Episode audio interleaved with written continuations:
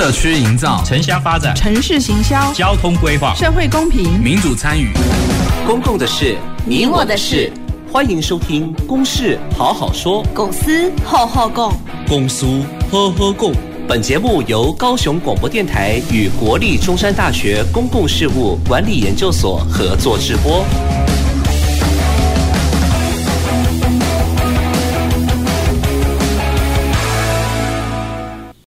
各位听众朋友，大家好，欢迎收听《公事好好说》。本节目由国立中山大学公共事务管理研究所与高雄广播电台联合制播。呃，我是今天的节目主持人，中山大学公共事务管理研究所副教授谢旭升。那我们今天要来讨论的这个主题呢，哦，是这个。非自愿离职者的就业辅导与权益。好，那我们谈论这个主题的，其实呃缘由是，其实呃在近年来哈，就是我们可以知道，呃科技的这个发展呃日新月异。好，那呃也导致了哦很多的这个科技应用有可能会影响到这个呃就业市场。的一个呃趋势哦，也会导致这个需求的一个变动哦。例如说最近的这个呃 Chat Chat GPT 哦，那对于这个呃有非常多的这个论点哦，就是浮现出来哦，就是说呃这样的一个类似这种 AI 的这个技术，人工智慧的这个技术哈，那有可能。呃，导致哈许多的这个呃从业的哦从业的这个专业技术有可能会被取而代之哦。虽然这是一个还未发生的一个现象哦，那但是呃我们或许也能够为这样事情来去做预做的准备。好，那这个准备呢，当然就会包含说对于这个呃呃培养自己这个呃不能被取代的这样的一个能力了哦。那但是另一方面，如果真的哦不幸哦不幸就是说哎。呃，未来哈，这个职职职业的这个哦专业能力这个被取代的时候，那应该呃要怎么办？还有要如何是好？哦，都有可能面临到哦这样的一天哦。那政府哦又呃他的公共政策哈，或者是这个呃呃对于这个求职者的这个权益哦和相关的这个辅导哦，那又应该何去何从？哦，或者是说我们有什么样的一个资源哦可以来去运用哦，来去让这个呃。呃，职求职的这个呃接轨哦，可以呃更为顺利。好，那所以这就是我们今天讨论这个非自愿离职者的就业辅导与权益的，好这样的一个缘由。好，所以今天我们邀请到了我们的来宾，哦，他是这个呃前金区国民年金承办员以及这个前高雄市身障就业服务员。哦，那吴林启女士。呃，各位听众大家好，我是林奇。呃，因为我之前的工作是从事在协助身障。个案个管的部分，那其实在我个案管理的过程中，其实常常会遇到就是非自愿离职，就是呃，身障者可能是被资遣，或者是说呃，他可能去面临失业的状况，所以我对呃，在非自愿离职这一块的部分，就有去特地的去理解，那去以协助说呃，我的个案的部分这样子，对，那。接下来的部分就是说，呃，先我先初步先介绍一下，就是呃，其实就业服务法的部分是在九十二年一月一号开始实施。那其实就业服务法它最主要的目的是希望提供就是劳工的就业技能，然后促进就业，然后希望他是在职业训练时期跟失业时间的部分，他的基保障他的基本生活。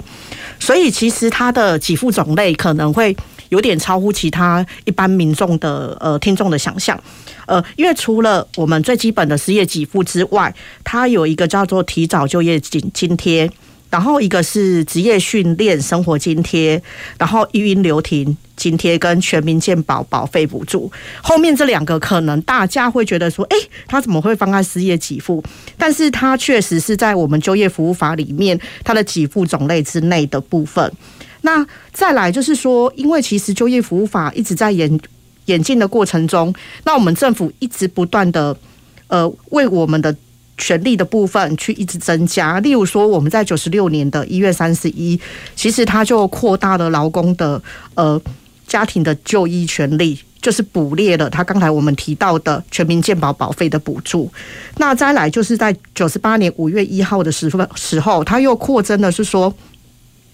他这边大陆外籍人士、港澳的地区配偶，他如果有在台湾工作，那他也是在我们的纳保纳保对象。那一样，他新增了一个就是子女的部分，他如果说有辅助，就是补助我们小抚养的部分，所以他提高了。例例如说，我们非自愿离职者给付条件是六个月，那他就加了一个十趴，那所以他说最多就多了两成的部分。所以其实如果说他有抚养比的话，呃，对一个非自愿离职的话，他差不多就会领到你的之前的薪水的八成薪。对，那这个东西对我们的呃非自愿离职者非常的有保障。好，在短期失业中，他在经济上虽然说，哎，有可能失业、经济困顿，但是因为有了非自愿离职这样的身份的部分，他有基本保障之后，他可以比较安心的去求职的部分。那接下来我们会谈到一个，就是嗯，大家应该会很好奇，失业的种类有很多哈。其实它有一个叫做呃季节性的失业。然后周期性、摩擦性、结构性跟隐藏跟长期失业，跟自愿离职跟非自愿离职。那因为时间的关系，那我大概讲一下摩擦性失业。其实摩擦性失业的部分来讲，哈，是一个人他对工作，他可能对自己的工作觉得不理想，或不是是呃觉得想找其他工作所引发的暂时性失业的部分。那这个部分，它通常是属属于自愿的。它就跟我们今天想要谈的主题非自愿离职不同，因为非自愿离职是属于他比较有可能是归纳在说，例如说经济的部分，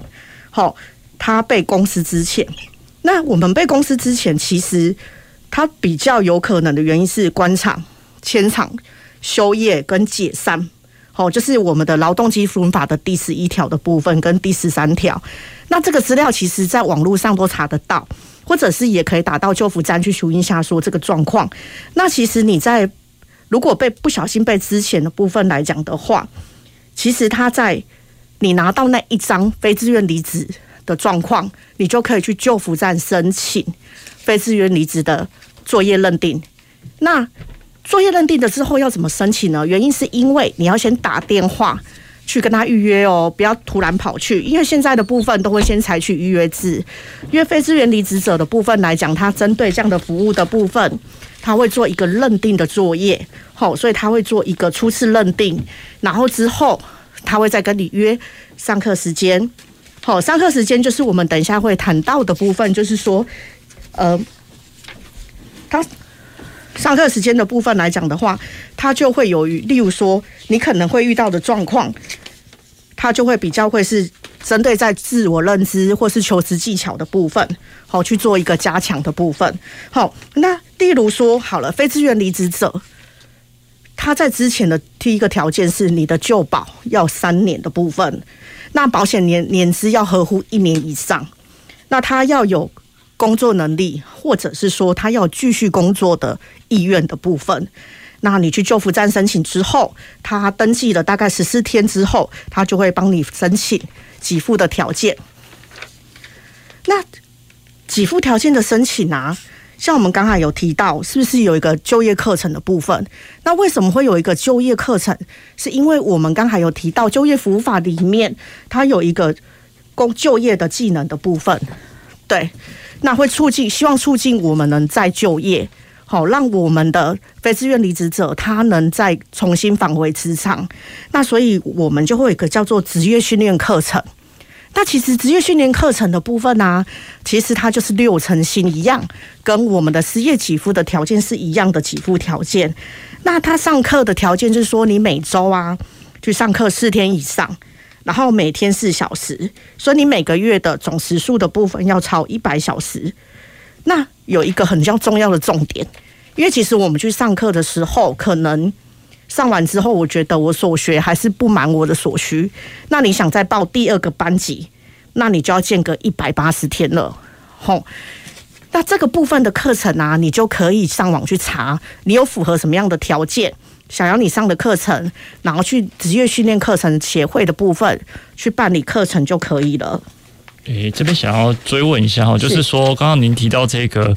课程哈，就是来去促进呃求职者他的一个呃专业的职能。对。那刚刚有提到说他在选择课程上面其实是呃有一些限制条件哦，就是刚刚提到说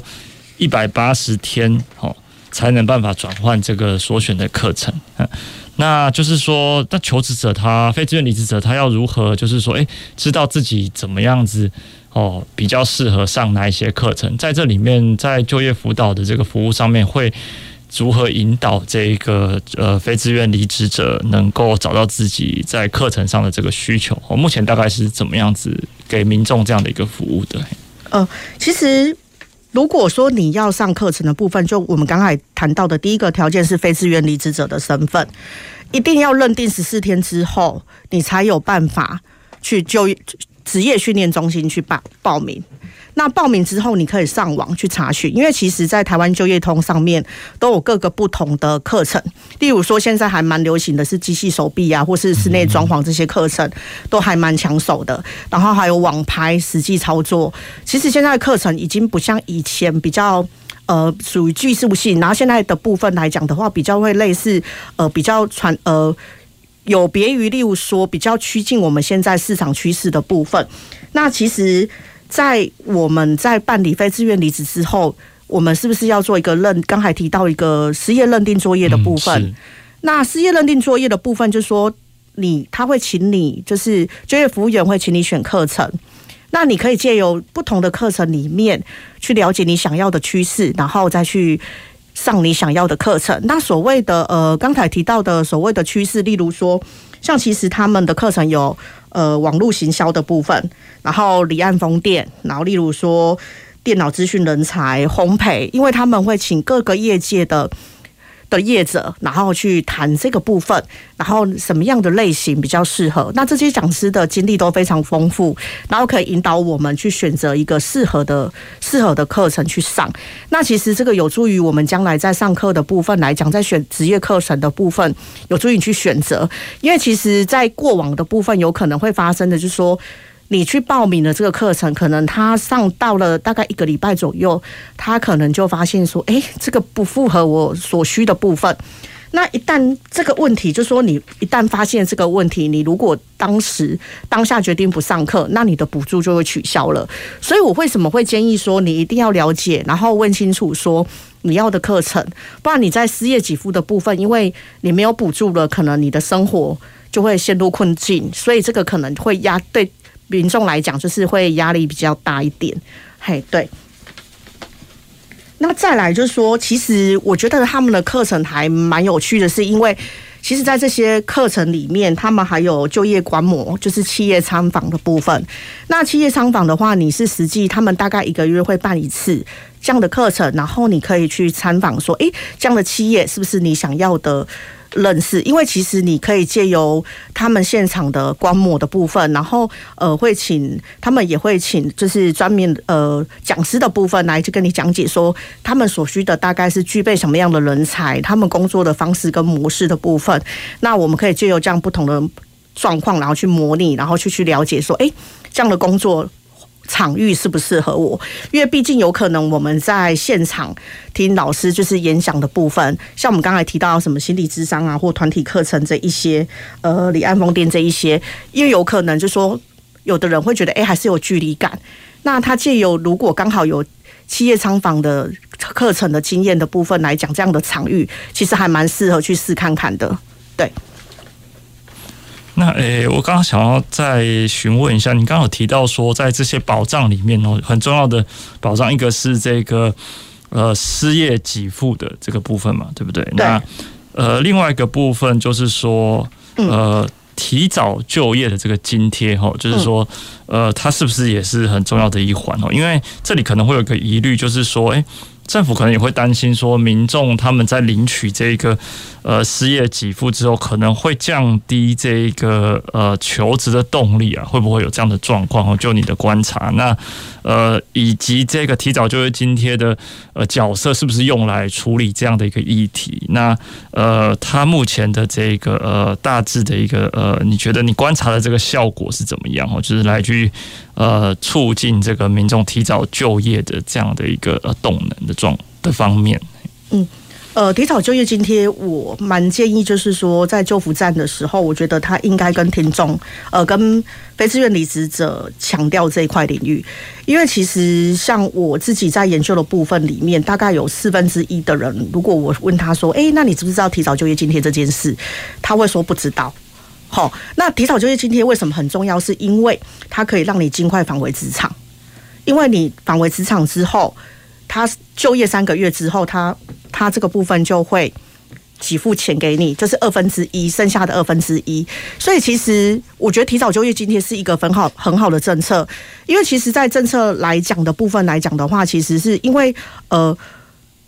政府他给给予。给我们民众，就是非自愿离职者，他有很大的帮助。除了我们刚才最清楚的一个，就是说，呃，例如说健保费的补助，再就是国民年金。因为可能大家对国民年金这个议题比较不了解，是因为其实政府，你如果非自愿离职者，那你就会纳入就是国民年金的身份。那你两个月会收到账单。那为什么会提到这个？是因为非自愿离职者，只要你纳入国民年金，好，只要是也不用说到非自愿离职者，只要你是没有工作待业中的人，呃，你只要拿到国民年金的账单，其实政府就帮你付了四成。所以换句话说，其实刚好如果说非自愿离职者他今天落入了这一个国民年金的身份，其实政府也付出了四成的部分。那这个东西的好处是什么？因为它可以帮你补之前的年资。所谓的补之前年资，就有可能是说，因为我们劳保在退休的时候要十五年才能办理月退。那如果你没有十五年，你只能一笔退。那一笔退来讲的话，对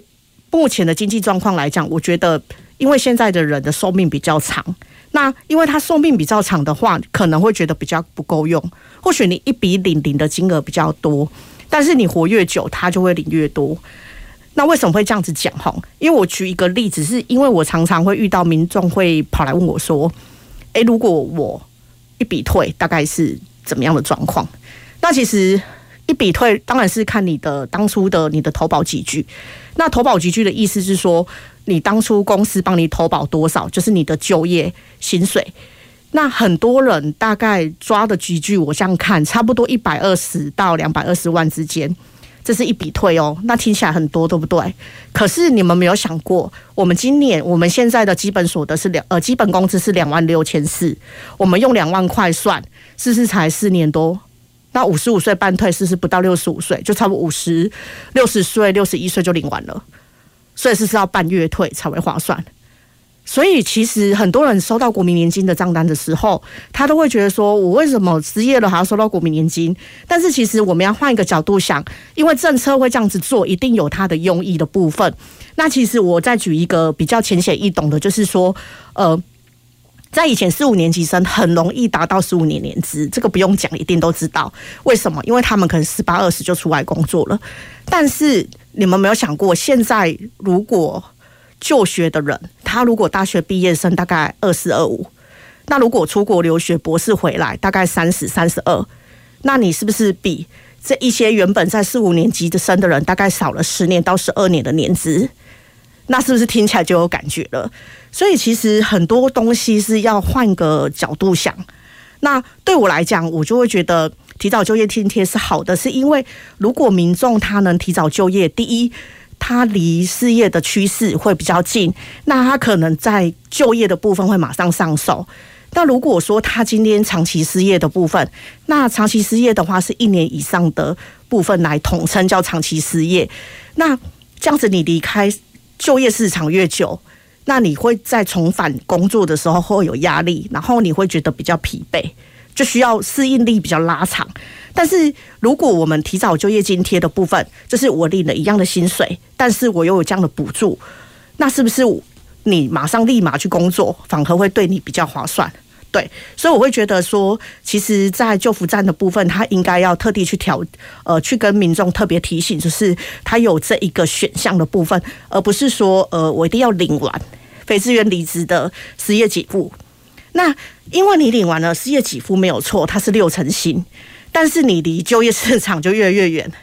对，因为我们现在的就业市场淘汰率其实蛮高的。那我举一个小例子，我相我相信大家最近去百呃百货公司吃饭或大餐厅吃饭，他们现在都是手机点餐，然后你的服务人员越来越少，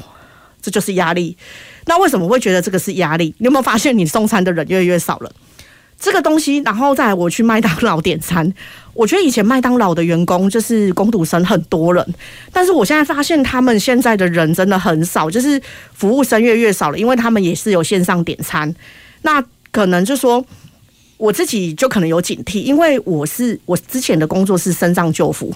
所以我会常常去帮我的个案去找工作，我会去去大概了解他要做什么。但是其实就业这样的市场的部分来讲，我就会替他担心说，哦，连最基本的这样的工作，他将来都可能面临到没有工作。所以你想看看哦，他们还要跟一般人竞争，所以他们的压力其实是更大的。所以我会觉得说，如果说能尽早就业的部分来讲，其实对自己还是好处，是因为除了我们薪水呃原本的薪水就会入账之外，我们可以累积年资。我觉得年资这件事情是一件很重要的事，因为。走入高龄化的社会，我们的退休年龄会越拉越高，所以我们要劳保要劳退的部分，它今天不只是说我今天可能就是年资，那还有年龄，好，所以其实年资的累积很重要。那我再举一个小小的例子，就说你看哦，你在工作，人家问你说你工作年资多久，这就是一个年资，所以不管怎么样，他还是会谈到年资这个部分，对。好，谢谢哦。那林奇讲的这个非常的呃详尽哈。那呃也提到了这一个呃，不只是说失业的时候，不只是说哎马上要去诶、去看这个失业给付哈。那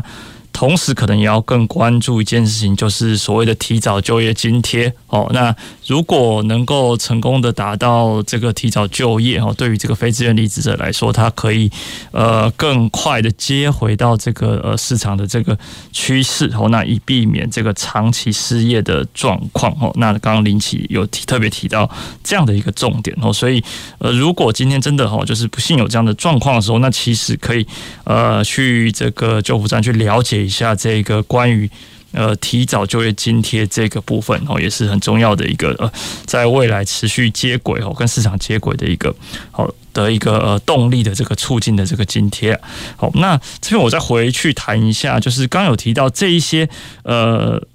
课程也好，失业给付或者是提早就业津贴，其实都跟呃身份的这个认定有关哦。其实就是说，这个求职者他不是这个哦所谓所有的求职者哦，而是这个呃非自愿。呃，离职者哦，这样的一个呃状态、身份状态下，这个求职求职者，那才有办法去接触到这样的一个呃权益哦。那在这里面会不会碰到一些困难呢？就是说，如果今天劳劳工他不呃不幸的被呃非自愿的这个被之前的这个状况下，就是他他要拿到什么样的一个呃文件或是凭证？那有没有可能说，哎，原来的这一个他就业的这个职场没有提供给他这样的一个凭证？那这个时候到底应该应该要怎么办呢？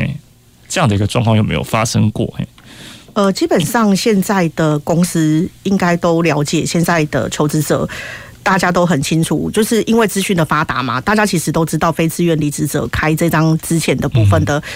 自愿离职单，他们可以领到就是相关的与他相关的福利，所以基本上呃，只要被资遣的员工都会主动跟民众要求。就说：“哎、我我我希望有有这个非自愿离职，就是虽然公司解散了，但是我也希望好聚好散，然后到拿这张之后去就服站做认定，然后可以去领领取的部分。那如果说公司真的不愿意开这张单，那其实我们有个法律辅助的部分，你可以去劳工，就是劳工局的那个劳工法律辅助，就是其实它就是我们的那个。”法律辅助基金会去做一个询问跟咨询，那这个部分他们都会很乐意去帮你协助，说，诶，你大概用什么样的方式可以做申请？那基本上我们当然会希望说，呃，能和平解决这件事。那我也相信现在的雇主都有一定的认知跟知识，所以其实他们应该也不会太去刁难离职呃被之前的员工，说，诶，我不愿意开开这个单，哈，这个我觉得其实现在还蛮少见的，对。好，谢谢。那所以，其这个呃，劳工朋友们可以针对这样的一个呃自己的这个权益哈，来向这个呃雇主这边来去做一个提出。好，那呃、接着我想要把这个主题进入到就是说呃就业辅导这一块哈，也是一个很重要的内容，因为不是所有的这个呃非自愿离职的都能够真的能够就是说哎、很快的可以。呃在呃这个非自愿离职期间找到工作哦，所以他们有可能会在呃就业辅导的这个过程里面会有一段蛮长的一个时间哦，有时候可能几个月哦不等这样子哦。那呃就业辅导这件事情哦，就是呃刚刚除了这个课程的这个部分以外哦，您您也有提到一些这个相关的一些其他管道哦。那呃您觉得说现在的一个就业辅导哦，就是呃大概有几个哦？大的面向哦，要可能需要去做一个，就是在就业辅导上的给予民众的这个呃非自愿离职者的这个强化的这个部分，就是说可以让这个就业辅导做得更好哦。就大概有几个几个面向，可以先呃是否能够先举出来这样子嘿？呃，其实我如果觉得比较需要的面向，应该是伙伴关系。我为什么会这样提？是因为其实非自愿离职者他们在找工作的时候，有时候他们会有。例如说征才、现场征才这些活动咨询可以不打。那其实我我觉得在旧服员他在这个部分的领域，他可以去加入一个赖的群组。那赖的群组的部分其实很简单。那你可以定时的去布达，例如说我们现在征才，那第一个部分你可以招收到，例如说我们的非自愿离职者更有效的去在时间内，然后去现场征才的地点，然后去找工作，就不再只是说，哎，我网络上，那其实他也可以现场去做一个征才的活动的部分去参与。那现场参与的部分来讲的话，其实他们就是呃直接会有厂商，那直接做一个面试。好，我觉得这也是一个不错的方式。当然，就是每一个的工作领域有不同的方式，有的人适合在网络上丢履历，当然有是有的人他适合就面面对面的面试，就看你的需求的部分是什么。那我觉得。就服员他如果说以赖的群组去做一个部分去布达的部分来讲，第一个讯息可以流通之外，就是我觉得情感上是可以延续的。那为什么会讲到情感上延续？延续是因为我们现在的失业比例很高。那依照去年呃一百一十年度一整年大概是四十四十四百呃四十三万人左右失业。那光是领取非自愿离职者的部分来讲，失业给付的津贴大概办理就有三十一万人。这样子落很大吧？四十三跟三万三十一万，这个比例非常高。那何况是有的人拿了非自愿离职单，但是没有立马申请。好，原因是因为其实你拿这张单子，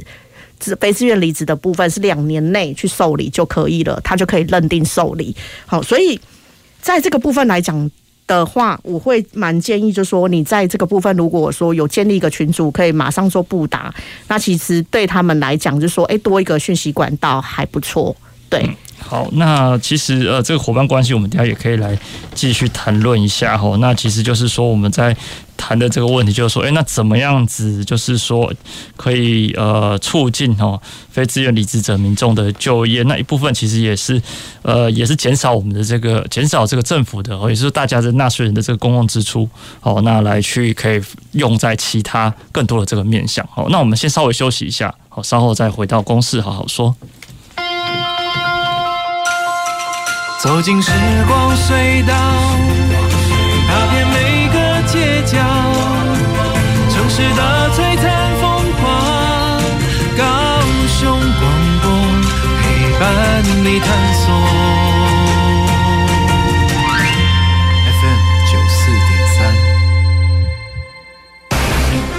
找工作防受骗有五步：一、不缴不知名用途的款项；二、不购买不推销自己不清楚的产品；三、不随意将证件、信用卡交给公司保管；四、不随便签署文件；五、不为薪资待遇、劳动条件不合理的公司工作。找工作时，请查明公司是否合法经营，运作是否正常。如果碰到面试草率、轻易录取、待遇优厚不合乎常理的情况，请注意潜在的人。身安全或暗藏求职陷阱，求职多观察，工作更安心。高雄九四三关心您。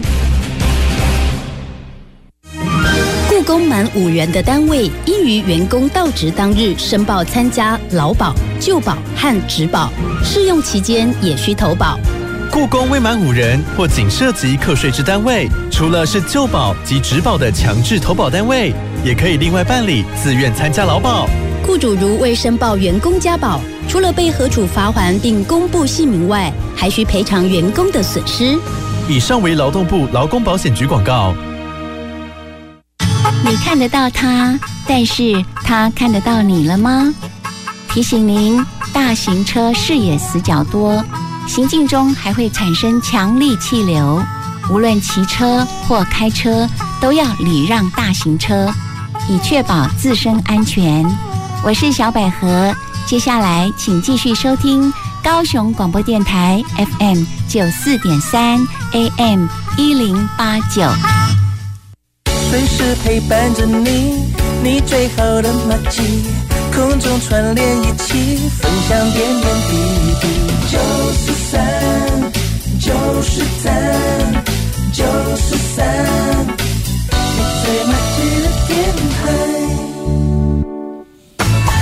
公共的事，你我的事。您现在所收听的是高雄广播电台与国立中山大学公共事务管理研究所合作制播的《公事好好说》。各位听众朋友，大家好，欢迎回到《公司好好说》啊！今天的这个主题是非自愿离职者的就业辅导与权益哦。那邀请到的我们来宾是这个吴林群女士哦，是前进区国民年金承办员哦。那先前也从从事这个高雄市身障就业。服务员这样的一个工作哦，所以对于这个第一线的这个民众有非常多的这个接触的经验哦。那我们刚刚前半节的这个节目哦，谈到了不少说这个非自愿离职者哦，那。呃，不少的这个可以获取的这个相关的权益，以及他们的这一个呃呃申请这些权益的一些管道，以及这个注意的这个事项。哦，那包含这个呃津贴方面的哦，那津贴方面就是有这个失业的这个给付，哦，那以及这个呃如果能够成功的哦，就是。就业的话，哦，在求职期间成功就业，哦，那也可以获得提早就业的这个津贴。哦，那另一方面呢，在这个自身的这个知识能力，哦，相关的这个部分，那呃，非自愿离职者也可以透过就业辅导的这个课程，哦，那来去呃学习，来去充实自我。那同时也有对于这个市场动向的掌握的一些相关的资讯，哦，也是可以在。课程里面所获取的，哦，那刚刚我们把这个主主题呢聚焦在这一个呃，对于非自愿离职者的这个就业辅导，哦，就是呃的一个有没有一些什么样的一个创新的这个策略，哦，那呃刚刚这个呃我们提到了这个伙伴关系的这个哦方法，哦，也就是说呃就业辅导里面他们对于这一个呃。非自愿离职者哦，如何建构一个就是伙伴的关系？好，那来去推进这个非自愿离职者求职过程中呢，能够更为顺畅哦，包含这个资讯的布达哦，以及这一个呃情感上的这个联系哦，那来去促进呃呃非自愿离职者就业的这个动能与机会哦。那其实为什么会提到这样的一个呃创新策略？我刚刚呃吴林奇女士介绍的这个部分，那可能也是。呃，有一些您在这个呃就业辅导过程中所观察过的这个可能面临到的一些困难啊，或者是说有一些挑战，要成功促进这个呃就业，然后提早就业这件事情，可能也面临到一些挑战，所以呃。呃，你可能才提出一个这样的一个呃呃一个可以可以精进的一个作为，好，那这边呃可否呃向我们分享一下说，那可能会呃以就业辅导这样的一个业务过程里面，可能会有哪一些的这个挑战哦？呃，其实我觉得在就业辅导里面，应该是说现在就辅站比较着重在就业服务的部分，而不是在辅导。那服务的意思就是说，我们希望民众能得到更适切的服务。但是，我觉得我们应该用做就业辅导这件事的立场来看，为什么我会这样子讲？是因为其实现在的就的民众的部分，非自愿离职者在找工作，他们的都有基本能力，因为大家都会上网，然后大家的网络连接都非常能力非常强。但是，其实他们在心理上被突然被通知到他要被资遣这件事情，对他们的打击是比较大的。那为什么会这样子谈？哈，就说其实我在跟他们在协助他们找工作的过程中，他都跟我讲说，为什么就业服务员不能跟我像我一样跟他谈这么久？那其实其实这些人在跟我谈的过程中，他们比较想要叙述是他今天呃被之前的过程，而在情感上的支持，而不是在说呃，例如说知识的获得。知识的获得可能是他在救扶站，他在第一个时间去了解，但是他更希望在第一次他再去办理的时候，就业服务员他能理解到他为什么被之前的缘由。那其实他只是想听他叙述这件事而已。那叙述之后。因为其实他们都有基本找自己找工作的能力，那所以如如果说我们利用我们刚才有提到一个伙伴关系的部分来操作的部分的话，就说呃我们在里面布达，那布达部分他们第一个时间他们可以收到讯息，收到讯息的部分他可以去更了解说，哎，什么东西是适合自己的。好，那为什么会提到适合自己这件事情？是因为每一个工作都有一个配适性的部分。那所谓配适性，就是说，其实现在的就业服务做得很好哦。我们在网上，我们就可以做职职涯的测试。那你可以去测试说，你有什么样的属性的部分适合什么样的工作的部分去媒合。但是我觉得它有一个比较可惜的一点，就是说，毕竟它不是一个真人跟你对谈。那为什么会这样子讲？因为其实我的我也会邀请我的个案上去做这一些测试的部分，但是他跟我说，他每次做的都不一样。那其实我后来我自己，因为我自己有去试做嘛，因为我要了解我的个案他的困难点在哪里，我就会去测试说，诶，他的问题在哪里？其实他就是差在他没有办法帮他把他过往的工作经验去导入，所以他没有办法去了解说这样的工作适不适合他。那因为其实。就服务员他如果适时的去导入协助他去了解他自己看不到的工作的呃能力或是他工作技能的部分，那其实还蛮可惜的，因为他如果能开发他更多的工作技能的部分来讲的话，他可以帮他拓展不同的工作领域的部分，让他不用再执着说哦，我一定要某一项工作，哦，他这样子的选项就可以多一点。那多一点来讲的话，对他而言可能觉得说哦我。我我的压力不用那么大，然后我只能做这一样，然后我没有其他的选择。对，我觉得还这样子还蛮可惜的。那其实，在就业辅导的过程，我刚才讲到一个伙伴关系，其实它其实是公司力部门它蛮常使用的操作，是一个没有上对下的呃上上属在对下属的关系。那为什么会这样讲？是因为如果就业服务员他如果用呃，伙伴关系就是在赖群组里面去操作，他只要定期去呃布达，例如说刚才讲的就业资讯的部分。那我们的非自愿离职者，他如果有就业上的问题，他可以在赖上面提出问题回答，那他可以立即性得到讯息。当然有可能是说，哎，我们今天是非上班时间，他没有办法布达。但是其实我发现了一件事，就是说，在我群组里面的人。其他的非自愿离职者都会非常的热心去回应这件事，因为他一旦回应的部分，我们就得到了所谓刚才提到的支持性的感觉，好，然后他们也会在里面产生一个交换，社会交换理论。那为什么会这样提到？是因为他们会交换工作，因为我们就业服务员他固定都会在上面去 po 一个现场征才的活动，或是说他有发现什么样的职缺可能适合呃我们的。非自愿离职者，所以他们就会有一个流通的管道。那因为既有这样的流通管道，其实非自愿离职者他们在里面就会开始，就是呃，如果自己觉得这份工作也适合另外一个非自愿离职者的话，他们就会在里面做一个交换的部分，然后讯息的流通。那其实还蛮有趣，就是说我有遇到一个，就是他的工作是工地主任，类似这样的工作职缺。那在这样的工作职缺里面，因为另外一个非自离离职者的伙伴，她的老公就是做工地的工作，他们就开始接洽了起来。对，我觉得其实还蛮有趣的。那再来就说，我也有遇过，就说因为我的非自愿离职者，他是有在做类似网拍的工作。那他可能就是会在里面去布达他关于他网络的一些讯息，所以我觉得这是一个很不错的部分，就是说他可以用呃不同方向的面向去发掘这样的东西，然后让大家得到就是呃想要的东西，好去得到他想要的工作。我觉得这是一个不错的方式的部分。那再来的部分就是说，因为其实现在的网络非常的讯息非常流通，所以其实他不见得一定要到。就业服务站去问我们的就业服务员，他只要在网络上询问不答。那其实像我们所谓的不答，像我们里面就有提到一个，就是说呃异地交通的部分。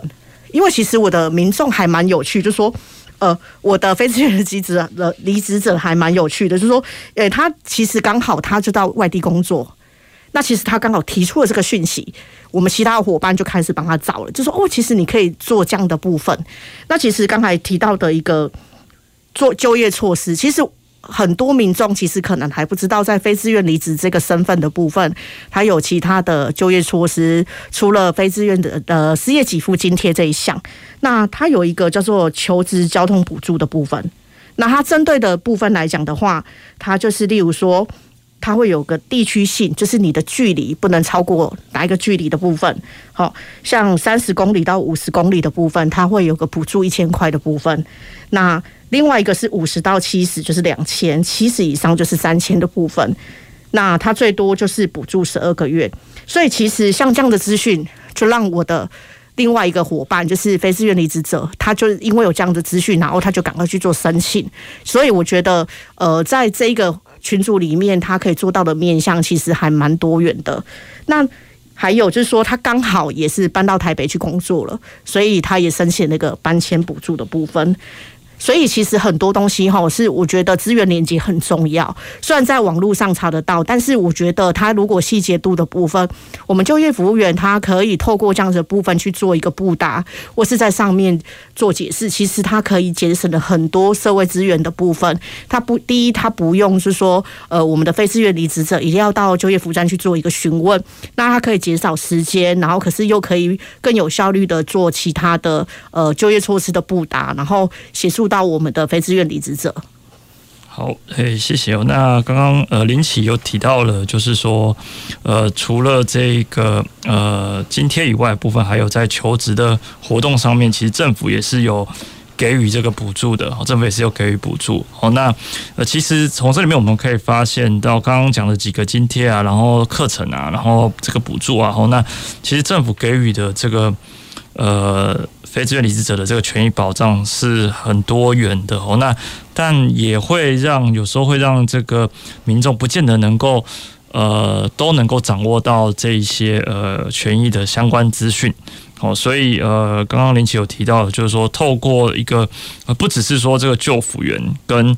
呃民众哦，或者说求职者之间建立一个这个呃伙伴的一个关系哦，那同时在非自愿离职者之间。哦，那也可以呃达到这样的一个伙伴关系的话，哦，那就可以呃在一些更特定的一些状况哦，比如说在求职上面哦，就是诶这个呃交通费用上面是可以获得这个补助的哦，那这样的一个特定的一些呃情境下、特定的状况下能够获得的权益哦，那可能有时候是同为这一样的一个身份啊，我就同为这个非自愿离职者来讲，可能也会比较清楚的这个部分哦，那这也可以节省，就是呃不只是说这个救辅员呢，也有对于这个求职者也是资金还有这个时间上的一些节省。好，那这也是刚刚林奇提到这个呃伙伴关系的这一个呃建构。好，那刚刚您有提到这一个呃蛮有趣的，就是说在呃您跟个案的一个呃辅导的这个过程里面哦，就是说呃有你有提到这个所谓的社会支持哦，那。这个支持是呃，是不是有这种所谓的呃，包含这种资讯性啊，或者物质性的支持，也有这种情感性的这个支持啊？好，那呃，它具体而言上是什么样的一个状况？哦，可否呃稍微说呃跟我们分享一下？或者是说呃，他在里面交换的这个资讯，就是说刚刚你有提到一些正式的资讯啊，包含这个呃求呃这个工作的职缺啊，或者是说这种。呃，甚至成为这个生意的伙伴的这个状况以外，我还有没有更进一步的，就是说可以在呃这里面组成一个什么样的一个网络？就是在你实际的这个经验辅导经验里面，就是诶，那后续的他们这些呃求职者的这些发展，是不是能够有这样的伙伴关系的状况下，是不是能够更为顺畅？哦，就是说呃，不论是在不不论是在正式的还是非正式的一个工作的管道的一个呃取得上面，这样子嘿。呃，其实因为现在的网络真的很发达，所以其实我们真的可以善加利用这个部分。那其实，因为我们一般如果在我们一般实务的部分来讲的话，我们如果说正式的部分，那可能就是我去就服站做申请、做询问或电话询问。但是你有网络这部分，它其实就没有时间跟空间上的限制，所以他们可以在自己可以的时间去分享说，哎。我我可以可以做这样的动作部分去引导我另外一个伙伴去取得这样的资讯。好，那这样子的部分来讲的话，让我们的就业服务员他可以很轻松的去掌握到非自愿离职者他现在的状态，因为他在里面的互动跟了解，我就可以知道说，诶，其实我现在的非自愿离职者需要什么样的帮助跟协助，可以让他在第一时间得到这样子的呃讯息流通的部分。那其实我觉得还蛮有趣的，是说，呃，像我的个案里面。他其实有一个的部分对职业课程非常有兴趣，所以他三不五时就会一直关心关心那个训练课程的部分。所以他在训练课程的部分，所以他就会在我们的群组会一直把不同的课程去提供给我们的非自愿离职者的伙伴。所以其实。就业服务员的部分来讲，或许在我们职业训练课程比较资讯比较没有像这一个，反而比较没有像这个伙伴资讯流通的那么快了。那这个伙伴的部分，他就会跟你讲他的权益义务是什么，然后什么时候去上课，然后参加考试。那所以其实刚好在这个伙伴里面，他他介绍了还蛮多人去上职业课程，那去受训之后去增加他技能，之后他还有再去考照。好，然后之后这一个伙伴还蛮有趣的哦，然后他就说他想后来他后期就是他要去上公务采购，所以其实我觉得在非自愿离职这个身份里面，他有很多不同的样貌，然后他有不同的身份跟工作跟生活形态去做。或许他在，或许我们刚才提到提早就业津贴这件事，可是有的民众他可能会觉得说，诶，我应该领取完之后。再来工作也有这样的部分，但是我会建议说，如果你真的有这样子想法的话，我我真的会觉得你应该要好好利用这段时间去找一个课程来上，或者说你觉得有什么东西是你当初在追求没有做追求了，然后不要浪费这段时间。因为其实，在后续的我的个案里面都有跟我提到，就说，诶，他蛮后悔，就说他在非自愿离职这一段身份，反而没有好好利用这件事时间，然后去学他想学的课程，然后去增加他的技能，然后让他的往后的工作就可以更加顺利的部分。那其实，在我们刚才讲到社会支持的部分来讲的话，其实像我们刚才讲的这一些形态，就是一个支持的展现。好，展现的部分就是说，其实他在支持上面不见得一定是付出金钱或是劳力的部分，他可能是一个资讯交流、情感交流的部分都可以。那像我的伙伴里面，在里面，他如果说，诶，我已经找到工作了，他们其实也会很替他开心，然后会鼓励他。那其实我们还蛮有趣，就是我有遇到一个伙伴，就是。他刚他就问了一个问题，说这个工作到底可不可以做，会不会是诈骗？然后我就问他说，为什么你觉得是诈骗？你为什么一直问这个问题？他说，因为他的工作，他他有被当成就是诈骗集团。所以他在这个方面，他就会特别认真的去去注意。他在找工作之前，他会先去搜寻这个公司有没有呃比较不好的风声，例如说欠薪资这一种的。然后我就说，你为什么会觉得公司会欠薪资？他说，因为他真的曾经被欠过薪资，所以他在这个方面就会特别在意。所以接着我的其他伙伴就会跟他说，我觉得你在找工作的时候，应该要看他的那个资本额。好，如果你资本额够大，那他可能觉得说这个公司比较没有问题。好，那接下来后来这个民众的部分，就是呃非自愿离职者后来就就业了。那其实他就业还蛮顺利的，然后就业之后，他就开始三个月之后就开始领到了，就是刚才所谓提到的提早就业津贴这件事。对，所以我觉得资讯的布达还蛮重要的。可是因为其实他还不错，原因是因为他一开始就是知道这个讯息，所以他没有等待。他就跟我讲了一件事，他跟我觉得他讲的真的很对。他跟我说，人生不管怎么样，就是要就业。所以不管怎么样，你等了这个非自愿离职领完，你为什么不领提早就业津贴？然后反而可以立赶快找到工作，他觉得对他来讲比较安心。那当然，我相信如果说年纪比较。长的部分来讲的话，他可能会先想要休息，或是说他可能要开创他事业的第二春。那我觉得这个东西的规划都很好。那我们刚才提到第二工作的第二春的部分，其实在就业的部分来讲的话，也有一个叫做有一个职业津贴的部分，就是呃，不好意思，他就有一个创业津贴的部分。那其实所谓创业津贴的部分来讲的话，呃，其实政府它有提供免费的创业的研习课程，然后跟创业的咨询的部分都可以去做一个咨商辅导的部分。然后，呃，我觉得这个创业不错，它因为它最高的贷款金额到两百万，好，它利它的偿还的部分的年限最长到七年，所以我觉得对一个他想要创业的部分的的非自愿离职者来讲，我觉得这是一个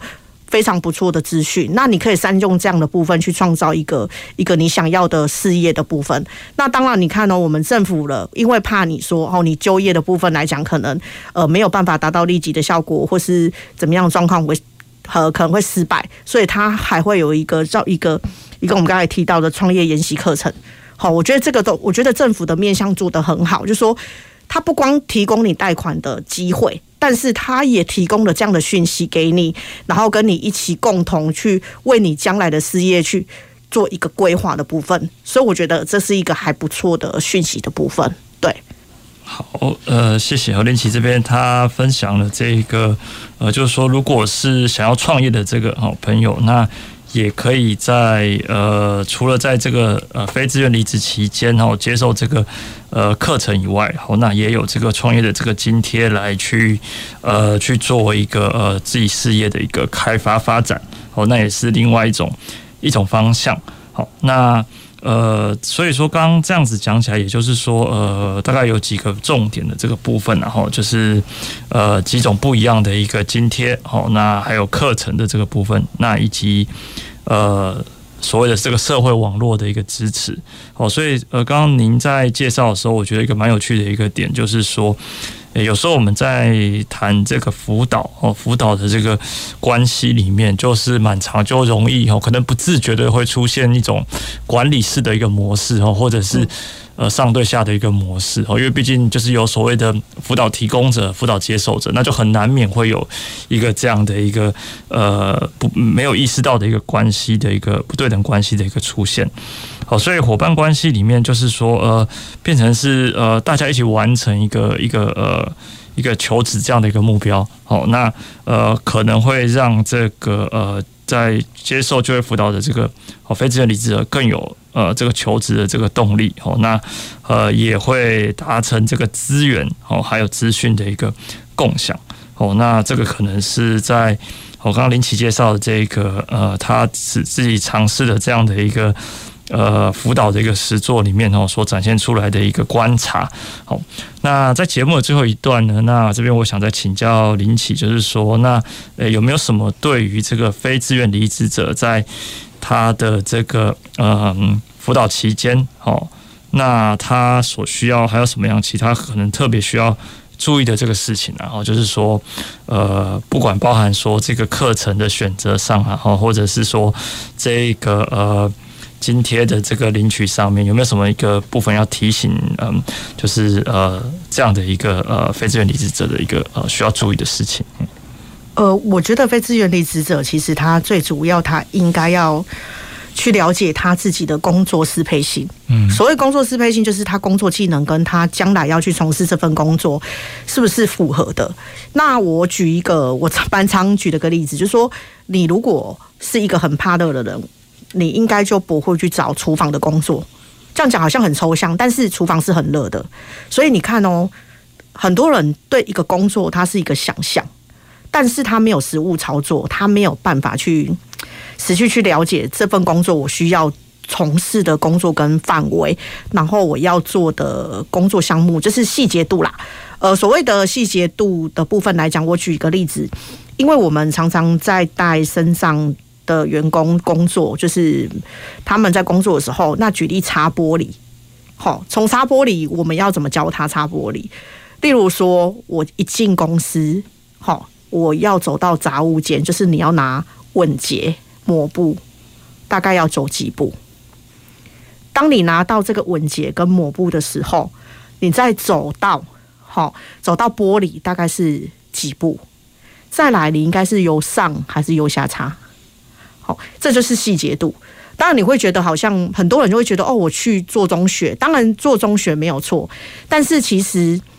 你在做中学的过程中，你可能就觉得哦，我不适合这份工作，你马上就又离职了，你又陷陷入了一个离职的阶段，然后就觉得说哦，一直遇到挫折。事实上，我觉得有时候这个挫折你可以尽量就是降低。所以，工作适配性这件事情是很重要的，就是说。呃，我们在伙伴关系中，你也可以透过，例如说，我们里面有刚才提到的工地主任，这个领域的人或网拍，那你可以问他，就说哦，这个工领域需要的能力跟能耐是什么？他需要的是什么？好，举例好了，我们刚才讲的网拍这个这个非自愿离职者这个伙伴，那你看哦，他多累，他跟我说他出国，然后我就想说，诶，他出去玩了，其实没有，他跟我说，其实他是去去采购。好，那他这我觉得他很妙，然后我觉得他的灵灵敏度也很高。像这样子的所谓的做中学，就像你看哦，他去采购的部分，他马上告诉我说：“诶，我找到一个一个可以跟他谈的谈得来的一个那个呃员工，然后他愿意提供他一个古董包的部分，类似这样的网拍的东西可以让他卖。然后他就跟我讲说：‘哦，那我要马上在这边设立公司。’你看他的资源连接就很快。”所以我会觉得说，哎，其实每一个人有每个人的想象，但是在想象的过程中，你看哦，古董包他如果买了，你的资金要多少？好，所以有时候我们在想说，我要做这份工作，或是说我想要完成这件事情的时候，我们其实应该先想一下，说他需要的作业是什么，然后可以成就这件东西是什么东西，你才做，减少你的失败率，然后你会觉得你的障碍是变少的。所以我会觉得说。呃，你自己了解你的工作技能跟适配性，我觉得很重要。然后再就是时间，呃，因为为什么会讲时间这件事，就是说其实时间的考量也会影响到你的工作。好，因为像我们有的妈妈，她的部分她可能是在就业，那你看哦，她什么时候要接小孩，所以她工作受限了，她可能只能做早餐店的工作。或是其他类类似说比较业务性质的工作，保险业啊什么之类的，但是不见得每个人都适合这样的工作啊。好，因为不是每个人他适合往外跑的工作，或是去媒合的工作。那所以我会觉得说，其实你要先了解你的工作性，还是还蛮重要的。好，呃，谢谢林奇哦。那呃，最后提到一个很重要的事情，就是说去理解哦，理解这一个自己的特质哈，自己对工作的期望以及。呃，想要哦，想要求取的这个工作之间的这个适配性哦，这是很重要的一点哦。相信今天的这个节目，让很多民众更了解这个非自愿离职者有哪一些应有的这个权益与保障。好，那公事好好说，我们下回见。公事好好说节目由高雄广播电台与国立中山大学公共事务管理研究所合作制播，每周一下午五点三十分进行到六点三十分。谢谢您的收听。